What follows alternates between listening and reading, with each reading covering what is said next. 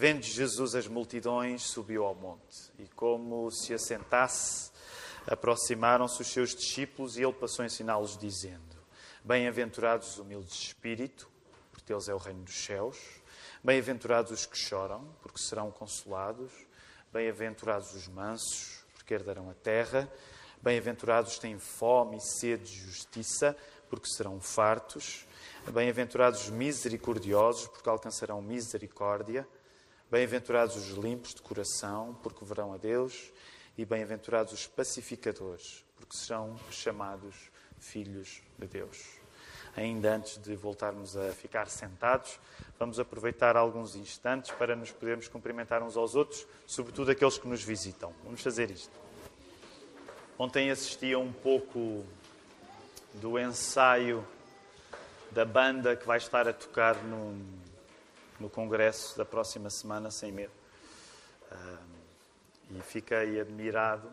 É uma das coisas que acontece com uma igreja que, sendo antiga na idade, é nova na maior parte das pessoas que a integra. Mas fiquei admirado com, com as vozes que ouvi. Uh, a Monique estava a cantar, a Monique eu já tinha ouvido, mas estava a Monique a cantar com a Joana e fiquei muito admirado. E, e é um clichê, mas pareciam quase vozes de anjo. Monique e Joana, não sabia disso. Que tinham vozes de anjo. E então eu fiquei com, com vontade de, de, de, sugerir aos nossos líderes de louvor que, assim que possível, possam tornar o nosso culto mais angelical e dar assim um bocadinho de voz.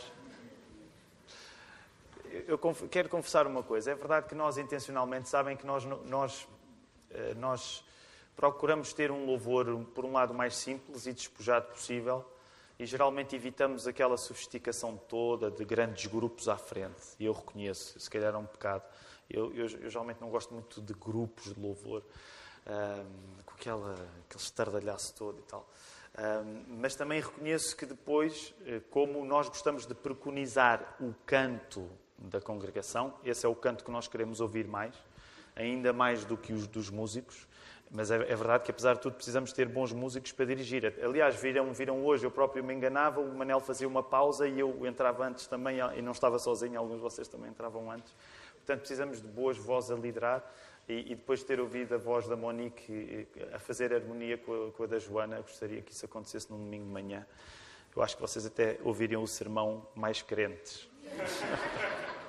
Se calhar isso está a faltar. É por isso que vocês têm corações tão duros. vamos voltar aí até à palavra e agora sim vamos fazer um, um exercício de memorização. Nós estamos a sugerir este exercício de memorização, pelo menos das bem-aventuranças. Há pessoas que serão mais ambiciosas ainda e que vão querer eh, memorizar todo o Sermão do Monte. É possível fazê-lo. Uh, mas pelo menos o desafio, e é por isso que no início deste sermão estou a Estamos sempre a, fazer este exercício, pelo menos para memorizar as oito bem-aventuranças. E, hoje não avançamos, porque ficámos de terminar a bem-aventurança da pacificação. Uh, para a semana, se Deus quiser, iremos para a última. Mas então eu gostaria de entusiasmar todos. Então vamos fazer assim, como costumamos fazer o exercício de memorização. Agora o Ricardo Teles vai, vai deixar na projeção os versos. E para não levar assim tanto tempo, já começam a ser alguns versos, depois ele, ele, vai tirar da projeção os versos e nós vamos tentar dizê-los de memória, está bem? Se está connosco a primeira vez, uh, tente memorizar nem que seja o primeiro verso.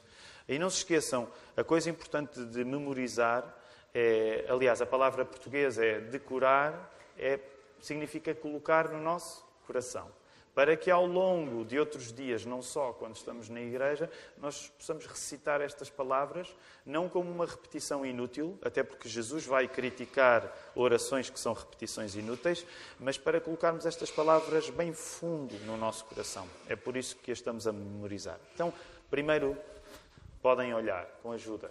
Vendo Jesus as multidões, subiu ao monte e, como se assentasse, aproximaram-se os seus discípulos e ele passou a ensiná-los, dizendo: Bem-aventurados os humildes de espírito, porque deles é o reino dos céus.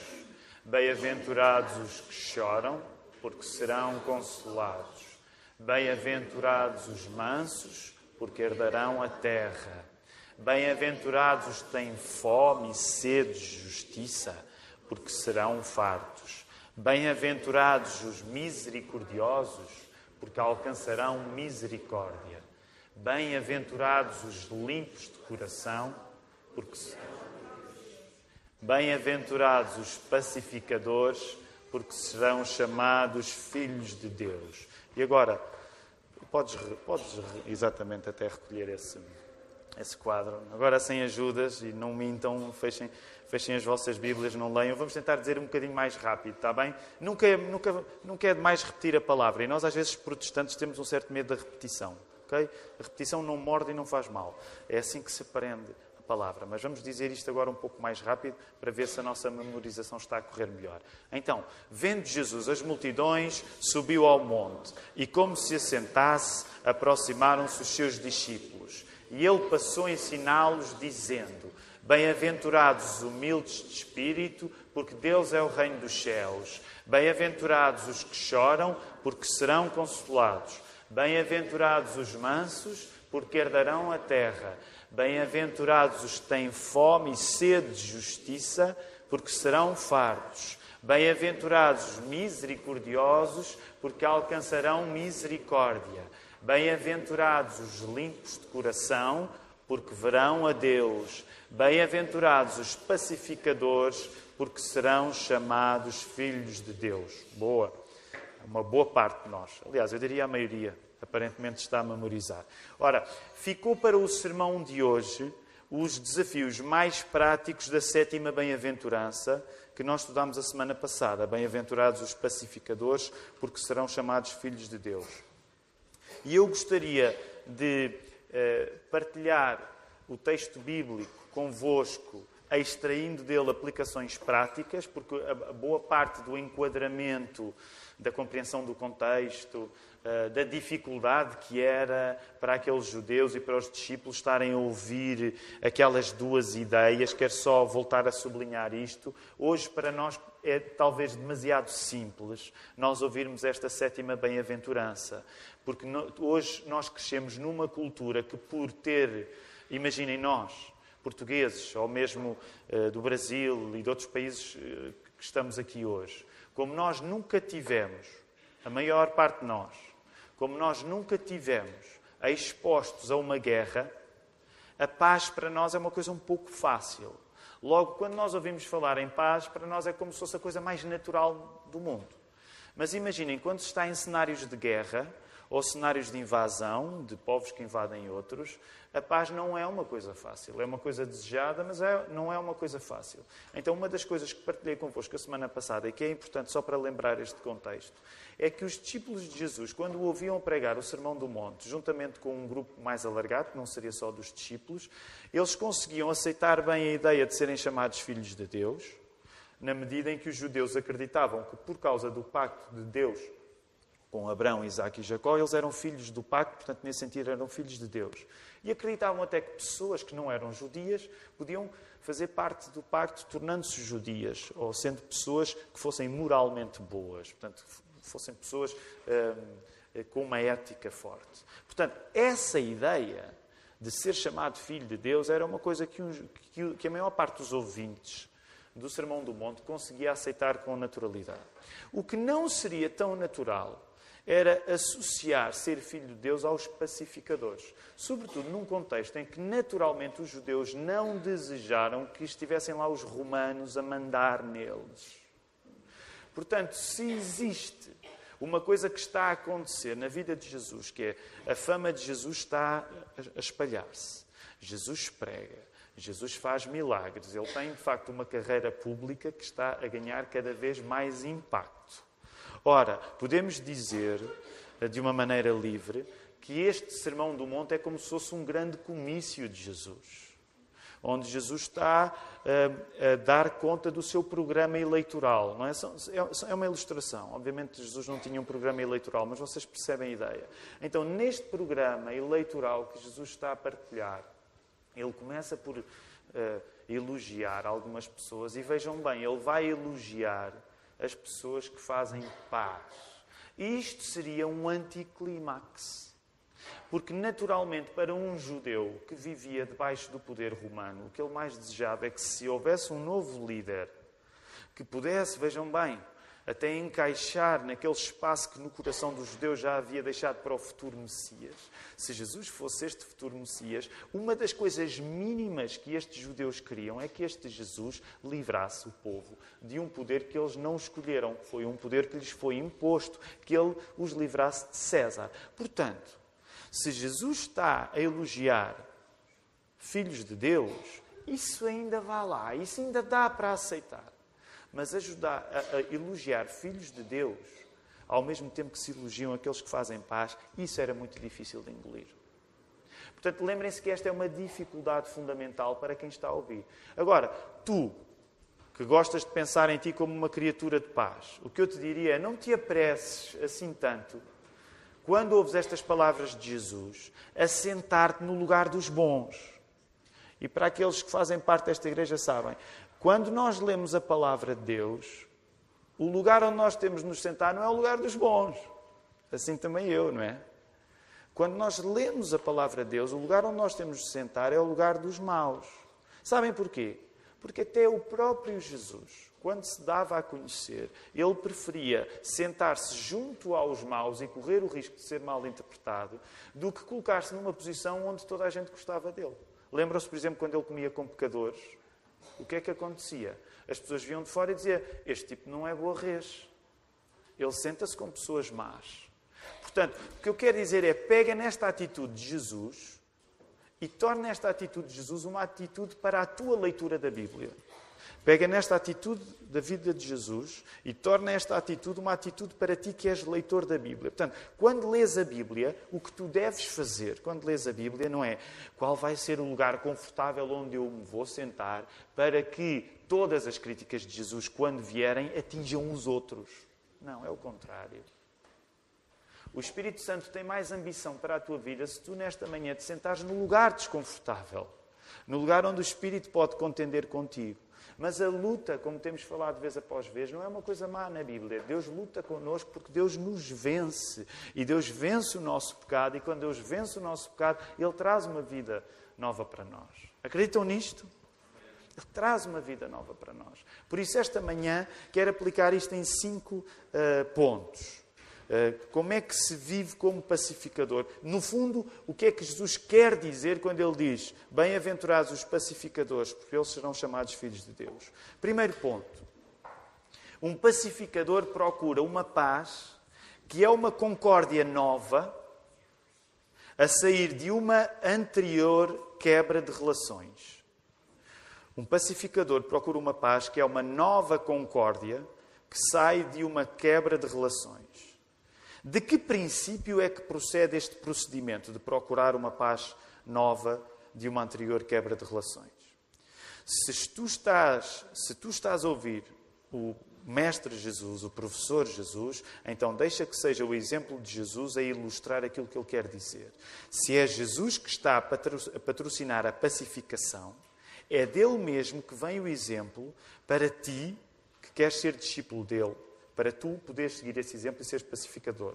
Portanto, o que eu quero que tu percebas é, ok, que tipo de paz é que tu deves procurar? Então, vai descobrir qual é a paz que Jesus trouxe para tu que queres aprender com Jesus fazeres igual. Aprende com o professor para fazeres igual. Agora, que tipo de paz é que Jesus trouxe?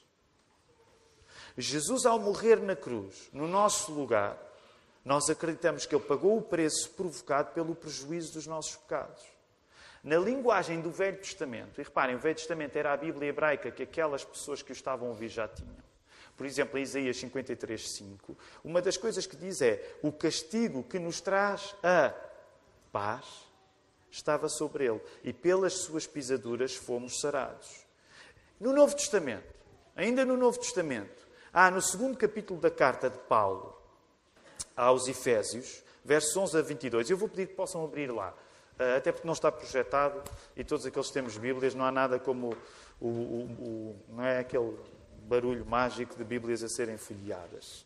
Uh, vão lá, Efésios capítulo uh, eh, 2. No Novo Testamento há neste texto um verdadeiro hino. É um hino, é uma canção. Sabem que isso é uma das coisas extraordinárias do apóstolo Paulo. Há pessoas que não percebem o apóstolo Paulo e acham que ele era um tipo com mau feitio. Não há, sério, a seguir a Jesus, Jesus era Deus. E Jesus é Deus, Jesus era homem, Jesus era Deus. Uh, eu não sei se nós podemos ter preferências na Bíblia, a seguir, tirando a Trindade. Não é? Eu não sei se, se é pecado ter preferências na Bíblia. Mas de facto é difícil nós não amarmos Paulo.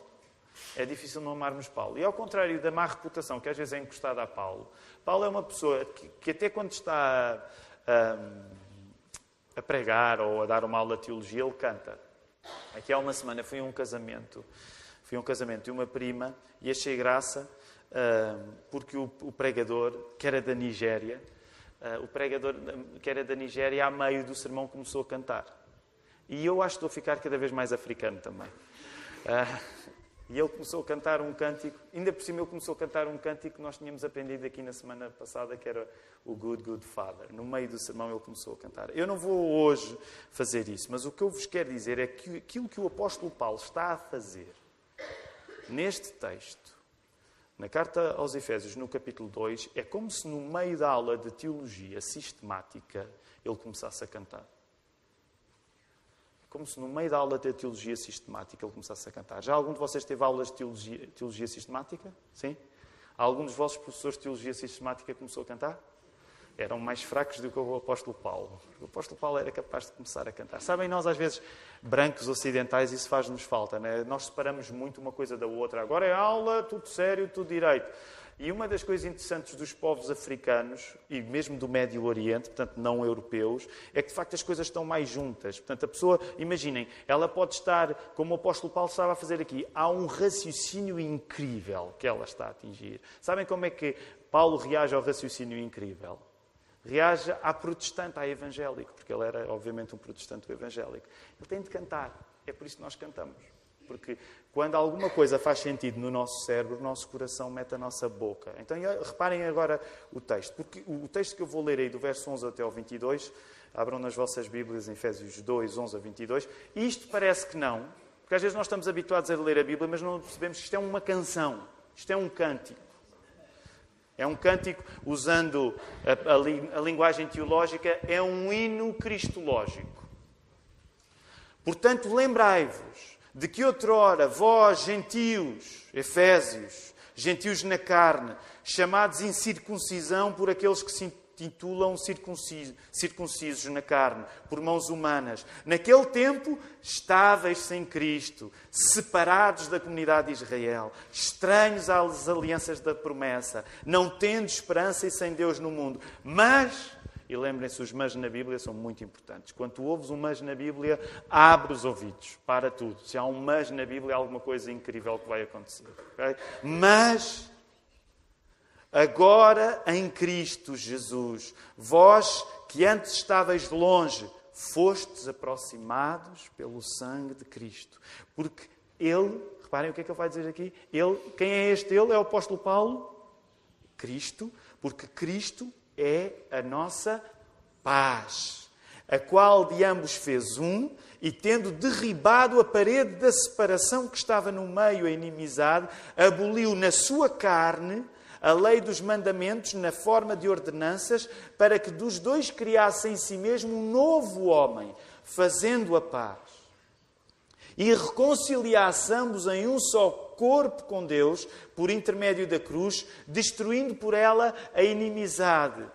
E reparem agora, verso 17: E vindo, evangelizou paz. Jesus evangelizou paz a vós outros que estáveis longe e paz também aos que estavam perto. Ele veio para trazer paz aos gentios e veio para trazer paz aos judeus, porque por ele ambos temos acesso ao Pai em um espírito. Assim, conclusão. É é, esta é uma canção que tem início, meio e fim. Final da, da canção. Assim, já não sois estrangeiros e peregrinos, mas concidadãos dos santos, e sois da família de Deus, edificados sobre o fundamento dos apóstolos e profetas, sendo Ele mesmo, Cristo Jesus, a pedra angular, na qual todo o edifício bem ajustado cresce para santuário dedicado ao Senhor, no qual vós juntamente estáis sendo edificados para a habitação de Deus no Espírito.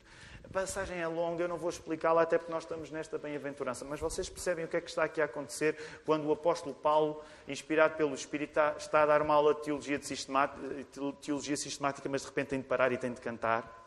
O que está a acontecer é isto. A paz é um instrumento que Jesus usa para reconciliar pessoas sem relação. A paz é um instrumento que Jesus usa para reconciliar pessoas sem relação. Neste caso, que pessoas eram essas, na passagem de Efésios? Nós, não judeus, sem uma história pessoal com o Deus de Abraão, de Isaac e de Jacó. Jesus usa a paz para que nós que não tínhamos nada a ver com o Deus de Abraão, Isaac e Jacó, passemos a ter alguma coisa a ver com o Deus de Abraão, Isaac e Jacó. A paz, como vimos na semana passada, é por isso o poder dos poderes. Agora pergunta-te a ti mesmo: se a paz de Jesus consegue dar amor a pessoas sem relação prévia, que instrumento é que será mais eficaz a corrigir os males do mundo? Se a paz é a maneira que Jesus usa para dar amor a pessoas que estavam desavindas, o que é que pode ser mais poderoso que a paz de Jesus? Pergunta-te a ti mesmo. Topem a ironia. A paz de Jesus é a maior arma que nós temos. Acreditam nisto? A paz de Jesus é a maior arma que nós temos. A paz que agora pode haver entre nós e Deus através de Jesus Cristo é o princípio que leva um cristão a ser pacificador. Logo, um pacificador não luta pela sua paz pessoal apenas, mas por uma paz que envolve outros além de si mesmo. Há alguém que quer apenas, e deixe-me usar a expressão, não sei, em Portugal ela é muito usada, não sei se no Brasil também é muito usada, mas há alguém que quer apenas paz e sossego. No Brasil diz eu só quero paz e sossego, sim? Então, alguém que quer apenas só paz e sossego não é um pacificador como Jesus sonhou. Porquê? Porque um pacificador vai à procura de relações que estão quebradas e que vão além dele mesmo. Um pacificador é alguém que olha para lugares onde uma relação já existiu e não há, ou lugares onde uma relação deveria existir e ainda não há, e vai além de si mesmo, vai além da sua própria paz e sossego. Portanto, isto era a primeira coisa que eu queria que tu tivesses a noção hoje, ao olhar efeitos bem práticos de ser pacificador. Lembra-te disto. Um pacificador procura uma paz, que é uma concórdia nova, a sair de uma anterior quebra de relações ou de uma anterior ausência de relações. Segundo ponto, consequentemente deste primeiro, um pacificador sabe que a paz mais importante, que precisa de ser recuperada de uma relação quebrada, não é uma paz qualquer. A paz mais importante procurada pelo pacificador é a paz entre os homens e Deus. A paz mais importante que um pacificador, segundo o elogio de Jesus, a paz mais importante que ele procura é a paz entre os homens e Deus. Essa é a paz que vai à origem do problema. E a origem do problema começa sempre dentro do nosso coração. A origem do problema é sempre o nosso pecado. Logo, um pacificador que procura apenas a paz entre os homens por bem que faça, e lembram-se a semana passada, eu quis dizer-vos: há pessoas que não são cristãs e que não acreditam em Deus e que dedicam a sua vida a procurar paz entre os homens. Nós, como cristãos, não devemos desprezar o grande exemplo destas pessoas. Nesse sentido, até devemos, com humildade, reconhecer que há pessoas que, não sendo cristão, cristãos como nós, fazem mais pela paz do que nós que somos cristãos. E devemos tomar essas pessoas como uma bênção de Deus. Okay? Portanto, eu quero ser claro a dizer que muitas pessoas que pelo mundo fora não acreditam em Cristo e não têm convicções religiosas e que lutam pela paz, graças a Deus por ela. Vocês concordam com isto ou não? Acham que, ou acham que elas estão a fazer coisas que não servem para nada? Graças a Deus por elas. Orem por estas pessoas. Agora, o que eu quero que tu também compreendas a partir da palavra é que se esta paz é importante, ela não é a mais importante. A paz entre os homens não é a mais importante. Porquê? Porque a paz entre os homens não é a raiz do problema. A falta de paz entre os homens não é a raiz do problema. A falta de paz entre nós e Deus é que é a raiz do problema. Quando é que Caim matou Abel? Foi antes ou depois da paz interior já se ter quebrado? Ou foi preciso Caim matar Abel para que a paz interior se quebrasse? Quando é que foi o primeiro pecado que aconteceu? Foi o drástico de Caim ter matado Abel? Não. Foi o de Adão e Eva não terem tido fé na promessa de Deus. Percebem? A primeira paz, a origem do problema, a origem do problema na ausência de paz, não é a confusão entre homens. É a confusão entre nós e Deus. Por isso é bom que quando nós nos investimos a procurar a paz entre homens, e graças a Deus por isso, mas lembra-te, a paz mais importante é aquela que vai à procura da origem do problema, da origem da primeira falta de paz, que é o nosso, a nossa relação quebrada com Deus. Logo, um pacificador vai à procura desta paz. O elogio da paz entre os homens é bom, mas é insuficiente, porque a paz mais urgente, urgente ser restabelecida é entre nós, as suas criaturas, e Deus, o Criador. Terceiro ponto. Um pacificador comporta-se de acordo com a paz que traz nas palavras. E a semana passada já aludi a isso. Na, na, na reunião de quinta-feira mencionámos isso também. Não esqueçam, nós temos uma reunião à quinta-feira, às oito. Sabemos que é uma hora complicada, uma boa parte de nós não vive em Lisboa, mas quero continuar sempre. Se for eh, oportuno, venham, oramos uns pelos outros, falamos um pouco sobre a palavra e então na quinta-feira falamos sobre isso. Então, este terceiro ponto diz: um pacificador comporta-se de acordo com a paz que traz nas palavras. Entre outras coisas, um pacificador não fala contra a dignidade do seu adversário. Imaginem, imaginem que és tu que estás envolvido numa contenda, numa confusão, numa discussão, num debate. Se queres ser pacificador no meio do debate, tu não falas contra a dignidade do teu adversário. Quanto mais hostis sejam contigo, mais empenhado tu deves ser com eles. Por isso mesmo, e neste sermão, Jesus vai pedir mais à frente. Este sermão vai ser incrível, este sermão do monte. Não, sei, não sabemos quanto tempo vamos levar a pregá-lo. Mas vai ser incrível, porque quando chegar àquela parte, né, que vocês já, já estão a ver neste capítulo 5 ainda, Jesus vai pedir mais à frente que nós, em relação aos nossos inimigos, que nós os. Que é que Jesus vai pedir que nós façamos em relação aos nossos inimigos? Que os amemos. Amar os inimigos é natural. Concordam comigo? Sejam sinceros, não sejam espiritualoides. Amar os inimigos é natural. Não é? Pois não. Eu gostei do ar quase da ofensa do Luís. Trouxe verdade a esta igreja. Não, nós não amamos naturalmente os nossos inimigos. Nós não amamos naturalmente os nossos inimigos. Às vezes, até para amar os amigos é difícil, quanto mais amar os inimigos. Mas reparem, amar os inimigos, amar os amigos é natural, amar os inimigos é sobrenatural. A bem-aventurança da pacificação tem esta mesma lógica. E depois à frente vocês vão conseguir perceber estas ligações cada vez melhor. Uh, o facto de Jesus estar a elogiar os pacificadores agora e o facto de depois mais à frente ele estar a, estar a dizer: Olha, tu não, tu não deves odiar os teus inimigos, tu deves orar por eles. O tipo de comunicação que um pacificador usa é uma comunicação fundamentalmente espiritual. O, o pacificador ora pelos seus inimigos para que possa amá-los e opta pela maior cautela possível com as suas palavras. Okay? E eu quero dizer-vos isto com muita convicção, até porque, para quem me conhece melhor, sabe que já tenho dito isto, partilhado isto antes com a igreja. As palavras, por, por um lado, são uma, uma área de bênção na minha vida, mas também são uma área de queda, não é? Porque as pessoas que se habituam a confiar no seu dom da palavra. Aliás, sempre que nós nos habituamos a confiar num dom qualquer em nós, é nesse dom que nós vamos cair. Tenho-vos dito sempre isto. Não separem as vossas fraquezas das vossas forças. Porque é por isso que o tentador é astuto, porque ele vai às nossas forças e é nas nossas forças que ele permite as nossas fraquezas. Portanto, imagina, se tu como eu, e agora estou a ser um pouco imodesto, mas se tu, como eu, tiveres o dom da palavra, ou se fores bom com a palavra, ou a escrever, ou na conversa, lembra-te, Deus faz grandes coisas através do teu dom, mas também é aí que Satanás vai fazer-te espalhar ao cumprir. Concordam comigo? Por isso mesmo é que o pacificador, ele sabe que tem de agir de acordo com a paz que tem na palavra. Logo, ele vai ter de ser muito cuidadoso com as suas palavras. Como vimos a semana passada, o pacificador, reconhecendo o seu mal interior, fala menos e faz mais. Quem não reconhece o seu mal interior confessando os seus pecados, tende a ser orgulhoso e a usar a língua para tornar mais difícil a existência da paz. Porquê é que nós somos uma igreja tão chata a falar na confissão de pecados? Número um, porque é uma obrigação bíblica. O apóstolo Tiago deixa claro isso, não é? E infelizmente nós, nós protestantes, às vezes por reação, tomamos a confissão auricular como aquela coisa chata que os católicos têm de fazer. E esquecemos que aquela coisa chata que os católicos têm de fazer é uma coisa que nós também temos de fazer.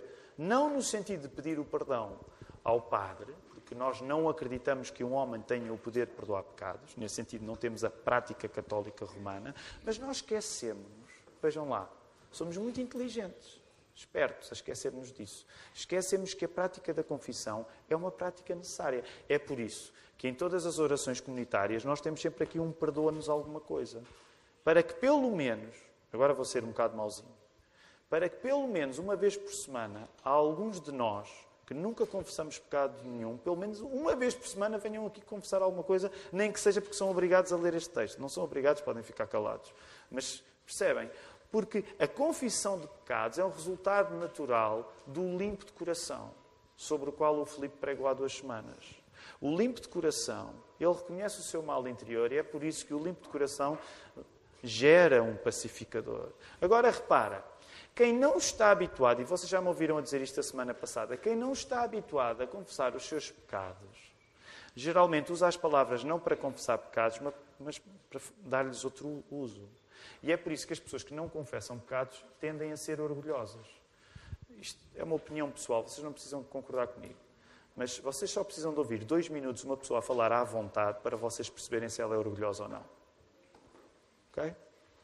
E eu dou sempre o exemplo dos transportes públicos porque voltei a usar os transportes públicos mais. E nos transportes públicos, às vezes dá em um minuto, um minuto apenas, dá logo para perceber, esta pessoa não confessa muito os seus pecados. Quando o tipo de conversa é, e que infelizmente às vezes até nas nossas igrejas nós temos, ah, a conversa é sempre conflitos de trabalho, não é? Ah, e vê, vê, vê, bem o que ela me disse, mas eu depois responder logo. Meus irmãos, falando para vocês, porque eu não estou aqui para condenar as pessoas que andam de comboio comigo, mas tu tens esse tipo de bravado de ah, ela comigo não faz farinha. Se tu tens esse tipo de expressão, é muito improvável que tu confesses pecados. Muito improvável que confesses pecados. Se tu tens o tipo de conversa, ah, ela disse, mas eu fui logo. É muito improvável que tu confesses pecados. Muito improvável. Porquê? Porque uma pessoa que confessa pecados vai ganhando humildade e vai se colocando no lugar do mal e vai dizer, mesmo quando tem razão, diz, pensa assim: eu hoje tenho razão, mas amanhã posso não ter, ou eu hoje tenho razão, mas ontem não tive. Percebem o que é que eu estou a dizer?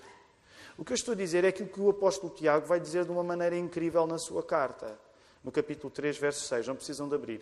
Quando o apóstolo Paulo fala sobre o problema de, de, do falar, é? a importância. Se tu és pacificador, não deixes que a paz seja uma palavra apenas, mas que ela seja a tua conduta. Olha a maneira como o apóstolo Paulo, eh, o apóstolo Tiago coloca isto. Ora, a língua é fogo. É um mundo de iniquidade. A língua está situada entre os membros do nosso corpo e contamina o corpo inteiro. E não só põe em chamas toda a carreira da existência humana, como também é posta ela mesma em chamas pelo inferno. Eu vou repetir esta parte final, que, que eu achei incrível esta parte final. Eu já li este texto tantas vezes e nunca me tinha batido tão forte. Não só a língua põe em chamas toda a carreira da existência humana, já pensaste nisto? A língua põe em chamas toda a carreira da existência humana. É como se tu fosses num autocarro a arder, por causa da tua língua. E, e agora imagina lá, esse autocarro vai para onde? Pensa na música dos ACDC, né? na autostrada. Onde é que vai? Vai para aí mesmo. Eu sei que os ACDC provavelmente não estavam a pensar numa pregação quando fizeram a canção, mas percebes? O que o apóstolo Paulo, o que o apóstolo Tiago está a dizer é que a língua está situada entre os membros do nosso corpo e contamina o corpo inteiro e não só põe em chamas toda a carreira de existência humana, como também é posta ela mesma em chamas pelo inferno. Já pensaste neste paradoxo?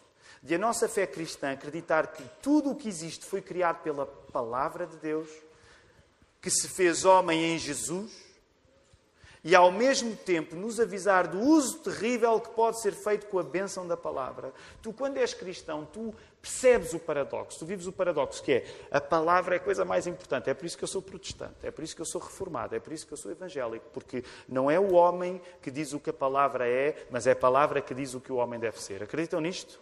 Não é o homem que diz, ah, Igreja Católica Romana, com todo o respeito, nós vamos dar-vos a interpretação. Não é o homem que diz o que a palavra é, é a palavra que diz o que o homem deve ser.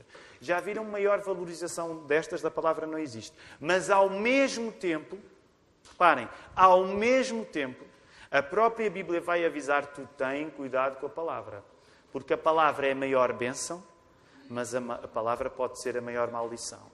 É a palavra feita carne, chamada Jesus, que te põe no paraíso, mas é a palavra abandonada ao teu próprio critério que te põe no inferno. E eu sei que esta é uma maneira muito radical de colocar as coisas.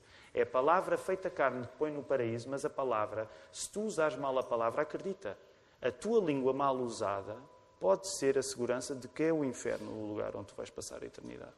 E que radicalidade! É a radicalidade da Bíblia. Por isso é que não faz sentido um cristão que usa mal a sua língua. E, e permitam, eu estou aqui para ajudar, para encorajar. Um cristão que usa mal a sua língua, que não pensa antes de falar, é um cristão carnal. Ele até pode ser salvo, mas ele é um cristão carnal. Quarto ponto. Um pacificador tem um paladar que aprecia a paz. Um paladar. Um pacificador comporta-se de acordo com este apetite, em que as suas ações não só evitam qualquer coisa que possa levar a um desnecessário conflito, como preconizam, patrocinam a tranquilidade entre todos. Se as pessoas que te conhecem melhor te avaliarem, elas diriam que tu és uma pessoa que procura a paz ou que se pela por uma boa confusão. É uma questão de ética, de apetite. Quinto e último ponto. O pacificador é um homem de guerra contra o pecado. Este é o título deste sermão. Um pacificador é um homem de guerra contra o pecado. Porque o pecado foi o iniciador de todos os conflitos. O pacificador não acredita que a paz vem sem custo. Do mesmo modo como foi necessária a morte de Jesus, um pacificador sabe que sacrifícios são necessários. Nessa necessidade de sacrifícios, um pacificador sabe que vidas devem estar prontas a serem dadas para que a paz exista. Pensa nisto. Vidas devem estar prontas a serem dadas para que paz exista, porque foi isso que Jesus fez. Sabem, é isto que nos conduz a um princípio eh, de acreditarmos que é legítima a autodefesa e de acreditarmos que é legítima até a guerra pode ser legítima. Agora, eu não quero entrar em questões possam ser mais polémicas, até porque se elas existirem, elas podem ser tratadas noutro contexto. Mas é a partir deste princípio de pacificação, que foi honrado e vivido por Jesus, dando a sua própria vida, que nós acreditamos que não existe uma contradição entre a pacificação que Jesus fala e, por exemplo, aquilo que Paulo vai falar em Romanos, no capítulo 13, versos 1 a 5, quando vai elogiar as autoridades civis e vai dizer que as autoridades civis têm são colocadas por Deus para poderem usar a espada para punição e justiça. Agora, eu sei que muitas vezes depois há a tendência de ir para polos. Há pessoas que leem o Sermão do Monte e equalizam pacificação com pacifismo. Eu, de facto, acho que essa não é a interpretação correta. Porquê? Porque quando nós lemos a Bíblia no seu todo, nós vemos que o cristão concebe a polícia, o Estado, prisões, julgamentos, juízos, tribunais, como uma parte da graça comum de Deus para que o mal não ande à solta. Por isso mesmo, quando nós olhamos para o exemplo de Jesus, nós vimos que aquele pacificador, o que é que ele fez? Sabe que eu quero ser correto com, com, com o uso desta comparação. Mas o, o Jesus que vai à cruz dar a sua vida, de certa maneira, ele é um homem de guerra também, porque ele deu a sua vida para defender os outros. E é isso que um bom soldado na guerra deve fazer. Por isso mesmo, a ênfase que eu gostaria de colocar é que o pacificador é um homem de guerra contra o pecado. É um homem de guerra contra o pecado. Ao longo do Sermão do Monte, veremos este assunto regressar de outros modos, que vão esclarecer progressivamente que ser pacificador não é fugir dos conflitos necessários. E quando chegar àquela parte, nós vamos falar outra vez sobre isto. Quando chegar àquela parte do dão-te numa face e tu ofereces a outra. Não é? Pedem-te uma t-shirt e tu dás o casaco. Qualquer pessoa que peça dinheiro, tu dás. Vamos lá, vamos perceber como é que isto funciona na prática. Agora, é fundamental quando falamos em pacificação, nós entendamos o pacificador, ele luta, ele luta contra o problema inicial, que é o pecado. A cruz foi o conflito dos conflitos e Jesus deu-se a esse conflito. Um pacificador não foge dos conflitos. Não fiquem com a ideia errada hoje deste sermão. Eu não estou a dizer que ser pacificador é fica quieto no teu canto, não arranjes confusão. Não, não. O pacificador, muitas vezes, ele sabe que há conflitos que não só ele pode evitar, como ele tem de estar na linha da frente para ser o primeiro a morrer. Para ser o primeiro a morrer. Porque Jesus foi para a linha da frente para ser o primeiro a morrer por, por tua causa. Logo, ser pacificador não é ser cobarde. Ser pacificador não é ser cobarde. E permitam-me a minha crítica, não tem de concordar comigo. Há muita gente a pegar nestas palavras de Jesus a fazer da pacificação um princípio de cobardia. Se Jesus fosse cobarde, nós não tínhamos este símbolo da cruz aqui. Portanto, a pacificação não é tu fugires do conflito. Não é tu queres a tua paz e sossego. Quero terminar virando estas, estes cinco pontos para nós em perguntas. E se quiserem tomar nota de algumas perguntas, se Deus quiser, depois na quinta-feira nós vamos estar a falar sobre elas. Agora, apenas perguntas para nós.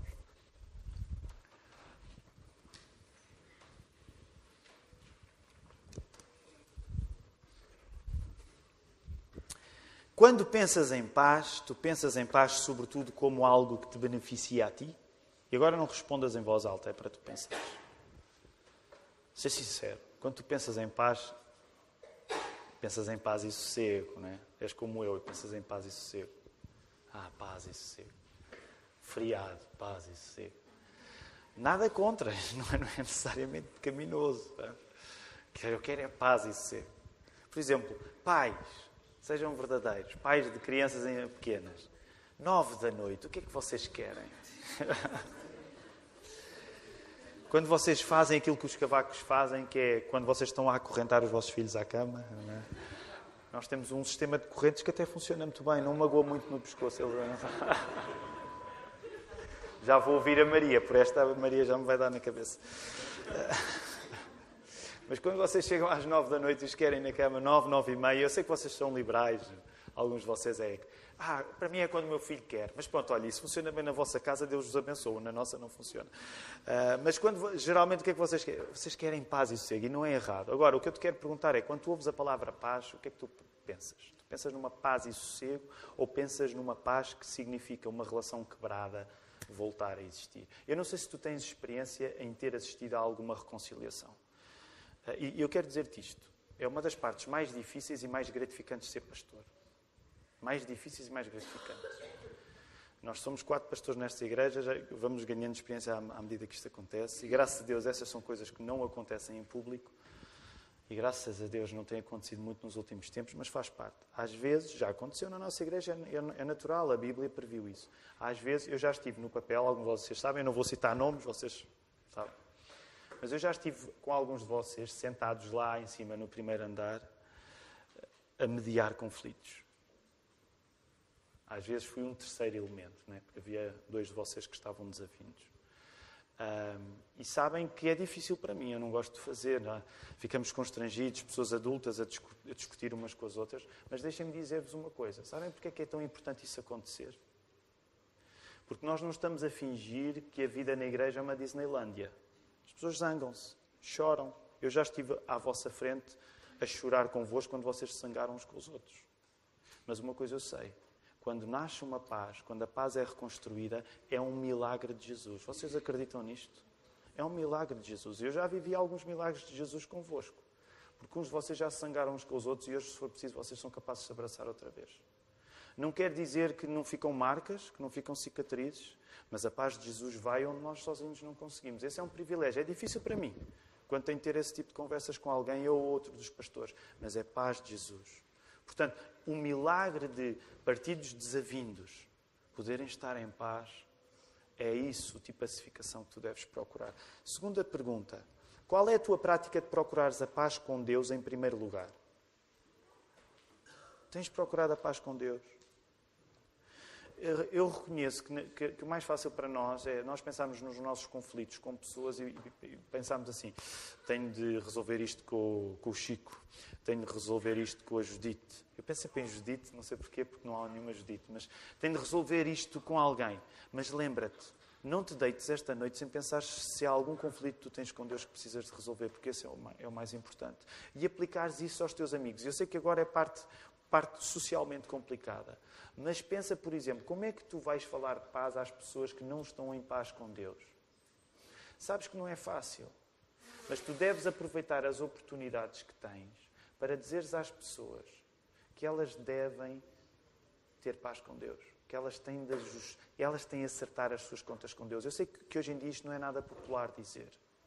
Mas quando nós amamos a alguém, nós devemos ter a coragem e amor de dizer assim: Tu já acertaste contas com Deus? Ou estás à espera que seja tarde demais? Hoje em dia, ai que horror, isso era antigamente que se pregava assim, agora já não, isso é uma maneira muito se a paz com Deus é a coisa mais importante de todas, é a paz mais importante de todas, por favor, usa com as pessoas que tu mais amas e que não estão em paz com Deus.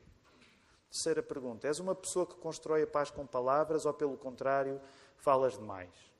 Eu sou um, um, um ultra falador em, em recuperação. Falas antes de pensar? Chegas ao ponto de caluniar as pessoas? Agora vou entrar numa, numa fase que é bem complicada, uma, uma tentação para muitos de nós. Tens prazer em falar na vida dos outros? Vocês já repararam que há alguns momentos cruciais na vida da igreja, quando coisas sérias acontecem, uma das coisas que os pastores vos pedem é a única maneira de comunicar sobre este assunto é oração. E alguém pode dizer, que igreja, que exagero, a pessoa já nem pode falar. Pois não, é óbvio que, num certo sentido, os pastores às vezes querem dizer não falem, não falem mesmo, porque se vocês forem falar, vocês vão arranjar maneiras de se afastar de Deus. Há alturas onde a única comunicação que tu podes ter é calares a tua boca e orares. E aí sim, ora tudo o que quiseres. Tudo. Leva horas. Tudo aquilo que não estás a falar com os outros, fala com Deus. Mas cala e ora. Porque imagina, e eu sei isto por experiência própria, por muitos erros cometidos. As nossas palavras mal orientadas causam um dano tão grande que vai além da nossa compreensão e às vezes além do nosso conhecimento. Portanto, quando há coisas, e eu sei que estou a tocar num tecido sensível que é tecido sensível da minha vida também, não ganhes tanto prazer em falar da vida dos outros. E vamos confessar isto. Vamos confessar isto enquanto igreja. Porquê é que temos tanto prazer a falar na vida dos outros? É de facto uma coisa terrível e que Satanás sabe usar. Nós temos prazer. Sabes da última por isso, já, contei, já vos contei isto. Eu e a Ruth, que somos tão ou mais pecadores do que vocês, a tentação sair da igreja a falar sobre as coisas que não correram bem é tão grande que nós tivemos de nos impor uma proibição que às vezes quebramos, pecamos. Mas é, saímos e não falamos do que aconteceu na igreja. Porque a tentação de falar e de, em vez de absorvermos a bênção de termos estado aqui, começámos a ficar tristes porque hum, aquele não estava, aquele não apareceu, aquele disse aquilo, olha lá aquilo, viste aquilo que aconteceu. Imagina uma igreja com mais de 100 pessoas, há tanto material para nós falarmos na vossa vida.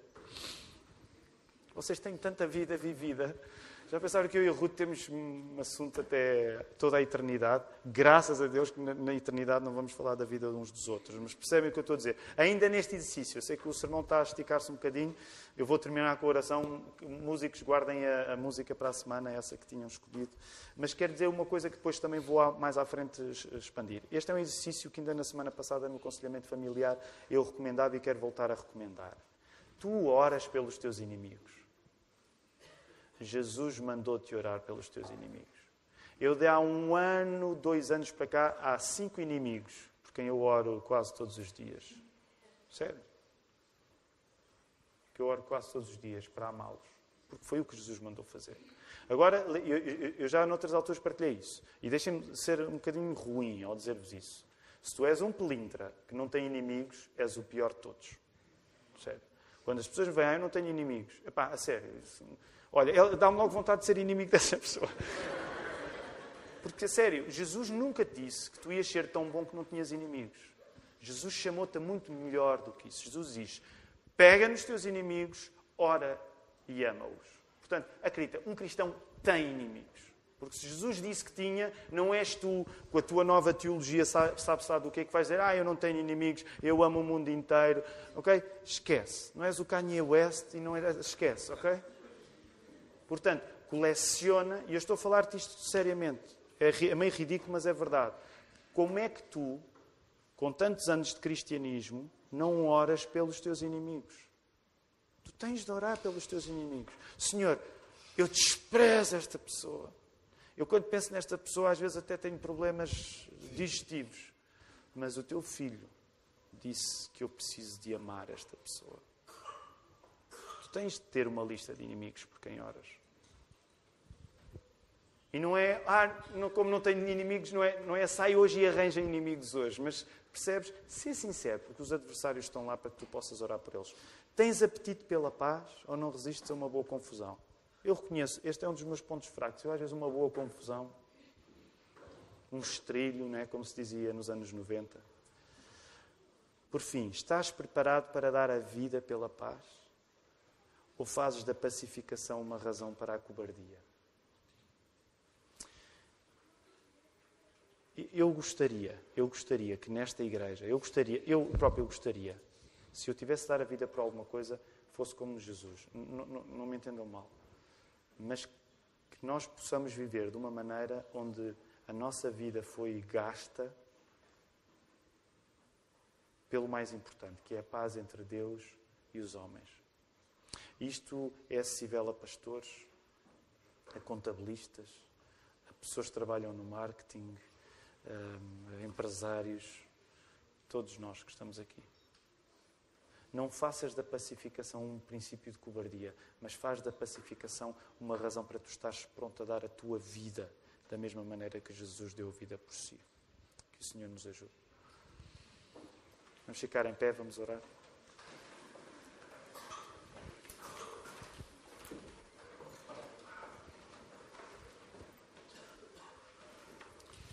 Aqueles que estão no curso de preparação para novos membros e batismo, eles vão acontecer, quer os mais velhos, quer os mais jovens. Por favor, vamos usar as salas lá atrás. Portanto, os mais velhos, os adultos vão seguir o Filipe e os mais jovens vão seguir-me a mim. E então vamos deixar, quando o órgão terminar o pós-lúdio, vamos deixar o salão, então para as, para as mulheres poderem encontrar e tratar todos os detalhes para o congresso. Vamos orar e vamos terminar o nosso culto esta manhã.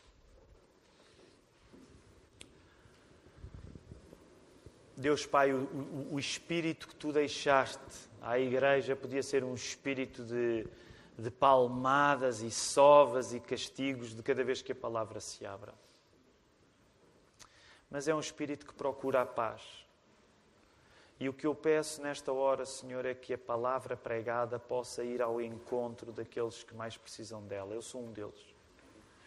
Que muitos de nós que nos temos debatido com conflitos, com pessoas, conflitos connosco próprios, possam sair nesta manhã encorajados pelo Teu Espírito Santo, Senhor.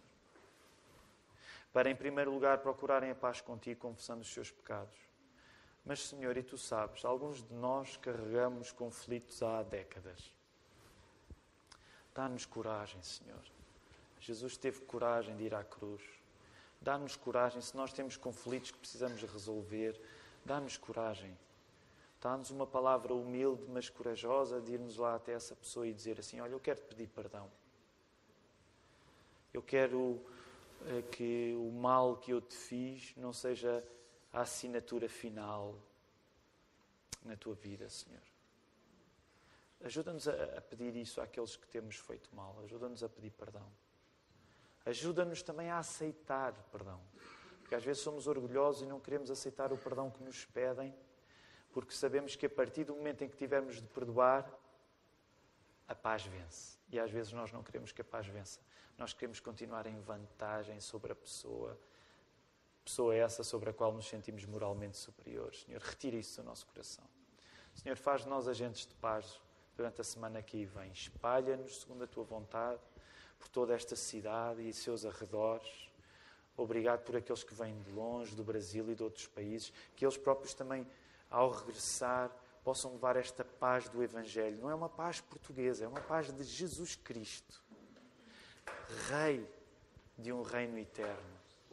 Ó oh, Senhora, é no nome de Jesus que nós pedimos e agradecemos estas coisas. Amém. Podemos ficar sentados.